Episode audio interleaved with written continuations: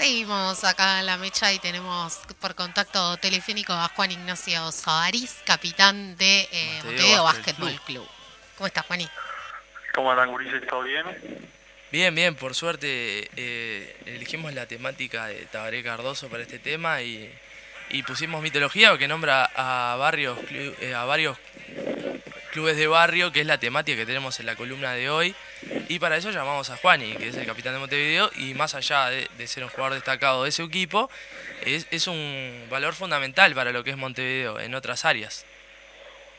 Eh, sí, bueno, la verdad que sí. Eh, lo, importante que creo que de la columna es reivindicar un poco el trabajo que hacen los clubes de barrio, ¿no? Eh, tanto en básquetbol, que es la rama que yo obviamente conozco, pero también en clubes sociales, clubes de fútbol, que muchas veces hacen de sostén del barrio o de, la zona de influencia en la que están certos, eh, ya sea en, distintos aspectos, no solo deportivo, sino también eh, social. Mismo la pandemia fueron un, gran baluarte de, la gente que, se, dio... Eh, se hicieron ollas solidarias, se hicieron canastas de alimentación o de productos de limpieza y la verdad que es redituable para cualquier club de barrio tener en, sus instalaciones gurises, eh, adolescentes, gente grande también que se va sumando y se va haciendo un punto de encuentro de esos clubes de barrio, ¿no? Claramente estamos hablando de que como a todos los hinchas y a todas las hinchas de los clubes de barrio lo que quieren es ver a su equipo eh, triunfar. Pero estamos hablando de que son equipos y clubes que no tienen una una infraestructura destacada o que tienen un gran capital. Entonces se puede decir, no sé si coincidís Juan y, nos puedes comentar un poco, que uno de los objetivos principales de los clubes de barrio es tratar de tener esa conjunción con, eh, ese sentido de pertenencia barrial y acercar a, la gente y que se genere un nexo de, la, soberanía del pueblo. No, exactamente. Eh, para los clubes barrio pocas veces están ligados a, eh, victorias deportivas o, títulos, como le gusta festejar a la gente, que obviamente a todos nos gusta festejar, pero también es muy importante y, no hay felicidad más grande para cualquier hincha de un club de barrio es eh, eso, insertarse mismo en, el barrio, de, verlo lleno de chiquilines, de que estén jugando al fútbol, al básquetbol, al handball, como es el caso de Montevideo, que está sumando distintas disciplinas, o karate o simplemente que sea un, punto de encuentro para que se puedan tener eh, distintas actividades, reuniones. Eh, hay muchos clubes de barrio que, están trabajando con cooperativa de vivienda. Entonces, para nosotros también es muy importante esa sensación de verlo lleno. Muchos, muchos dicen, no hay nada más feliz que verlo lleno en un club o verlo lleno en mi club, más allá de, de, de la victoria deportiva, como vos decías, Rodri. Y bueno, y en lo que viene siendo la pandemia de estos últimos dos años también han sido, que siempre se habla, ¿no? De pilar de la solidaridad más, más próxima con las vecinas, con las canastas, con ellos populares. Eh, sí, eso mismo. En pleno 2020 hubo muchos clubes eh, en los que también estaba Montevideo y Yale también, y otros muchos clubes, hicieron muchas ollas solidarias, entregaron un montón de canastas.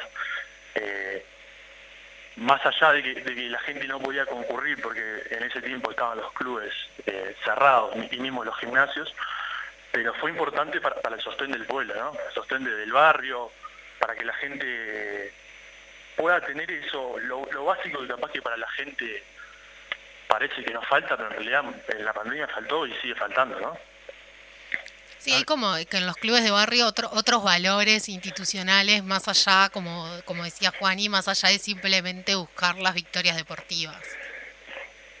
Sí, muchas veces los clubes de barrio, y más sobre todo los clubes de barrio, están ligados a, su pueblo, entonces siempre están, eh, he visto un montón de clubes de barrio, no solo en el tema social, eh, poniendo... Eh, una placa o un tuit o una foto en, sus redes sociales sobre en el, caso de la marcha del silencio, en la marcha de la diversidad. Entonces creo que eso ha ido aumentando a, lo largo del tiempo y es algo que, vemos primordial, ¿no? Que vemos con importancia. Sí, muchas veces expresan más clubes de básquetbol que, clubes de fútbol con estas cosas, ¿no? Sí, sí, eh, tuvo el caso que sonó mucho en el fútbol, que fue Villa Española, que, se lo vio ligado con todos estos temas, con una camiseta en, la, marcha del silencio y en la diversidad, pero generalmente sí, los clubes de, de básquetbol creo que en su mayoría, o el 90, el 95%, hicieron alusión a esos días entonces lo vemos importante eso. Eh, sí, como, como tú decís, eh, Juan y Villa Española es el caso que ha trascendido más y, que ha estado eh, en boca de varias personas, sobre todo en las redes sociales, pero es importante que se mantenga y que se genere un contagio sobre esas actitudes y esas determinaciones de los clubes, sobre todo teniendo en cuenta de clubes de barrio que, el exitismo deportivo eh, es, casi impensado y que lo, van a ver muy pocas veces y que el verdadero objetivo es, trascender desde lo social y de lo barrial y, generar una transformación desde ahí. Eh, claramente, claramente el, caso de Villa Española fue un, caso que repercutió mucho, sirvió un montón para que otros clubes, eh, capaz que no tanto futbolístico, pero sí de otra índole, de otro deporte, eh, se contagiaran y, fueran eh, copiando, entre comillas obviamente, esa idea y la verdad que, fue algo que, cuando pasan esos días puntuales está, está muy bueno, ¿no? Obviamente, a mí me pasó, eh, ejemplo de Montevideo, tuvo mucho, en un momento, un, éxito deportivo relativamente grande para lo que es el club, pero los hinchas, hinchas que estamos en el día a día y que sostenemos un poco el club en el día a día, eh, no hay como, como salir de un partido de TA y ver la cancha llena y ver que, seguían, que seguían en una reunión o seguían comiendo algo o, y que, esa gente se quede y se quede en el club y trabaje para el club. Obviamente no, no hablando de lo monetario, ¿no? porque muchas veces lo monetario no, no es lo más importante, sino que se quieren a dar una mano, en todo lo que se pueda, los clubes de barrio siempre son bien recibidas esas colaboraciones más allá de lo estrictamente deportivo, eh, hay que mencionar también el, valor cultural que, pueden aportar eh, estos clubes mencionados, porque no solo se basan en, su actividad y, en arrimar otras cuestiones, sino eh, podemos decir que en el caso de Montevideo y en otras entidades deportivas se le da espacio a, distintos grupos de carnaval, ya sea comparsas o, o murgas. En este caso hablamos de Montevideo que está Doña Bastarda este año, ¿verdad? Eh, sí, en Montevideo, en el caso particular de Montevideo, eh, siempre tratan de albergar y darles su espacio y que se sientan cómodos, porque muchas veces hay muchos clubes que, quieren colaborar pero no tienen el espacio o no tienen la infraestructura que capaz que necesitan. Montevideo por el momento la tiene, o sea que trata de albergar tanto ahora en Carnaval Mayor con Doña Bastarda, eh, como en el Carnaval de las Promesas, en el Carnaval de de Murga Joven, siempre trata de albergar y darle espacio y que se sientan cómodos, eh, mismo a, las murgas, parodistas que hemos recibido del canal de las promesas. Eh, y eso también sea un llamado de atención para la, gente que capaz que, no están no conoce tanto el club por, otros aspectos, lo conozca a partir de, estas actividades, ¿no? Sí, los clubes precisan gente y son darle espacios es una manera de retroalimentarse, le concedes el espacio y, le das un lugar a la cultura y, ellos también van generando como un sentido de pertenencia con el club. Eh, sí, sí, obviamente. Eh, todo club precisa, y más de barrio, precisa que, el vecino que pueda colaborar sea socio, eh, vaya y, ocupe un lugar dentro de su club, le, dé el trabajo que, capaz que, hay veces que es complicado encontrarse un espacio, pero es, es importante que hacer una renovación, estar, eh, la verdad que, por lo menos el Vasco he conocido que jóvenes que, de mi generación o un poco más grandes que se han ido involucrando, que han ido cambiando la, cara de los clubes, eh, la verdad que, eso es importante para, para los clubes de barrio. Sí, bueno, está esto que, que hablaban de que, que son puntos de encuentro, zonas de referencia y de sentido de pertenencia del barrio y el territorio ayuda también en, ir haciendo como un entretejido social entre la gente eh, con las diferentes cuestiones, desde lo deportivo, desde lo cultural, desde la solidaridad. Sí, sí, mismo hay muchos clubes que, colaboran en, albergar en sus instalaciones a, escuelas para que tengan educación física o para que tengan un acto o para que tengan la fiesta de fin de año. Mismo Montevideo el año, el fin de año pasado albergó en, el parrillero la fiesta de fin de año de, una escuela que por la zona. Entonces eh, es primordial que, la gente se arrime y que, que colabore, ¿no? Claro, genera comunidad. Esa creo que era la palabra que no nos estaba saliendo. Exactamente. Sí, eh, en el caso del club que soy hincha, eh, Yale. El glorioso Yale. El glorioso Yale le presta eh, las instalaciones para realizar las actividades físicas a tres escuelas. La Escuela México, la Escuela 11 y ahora se me escapa la tercera.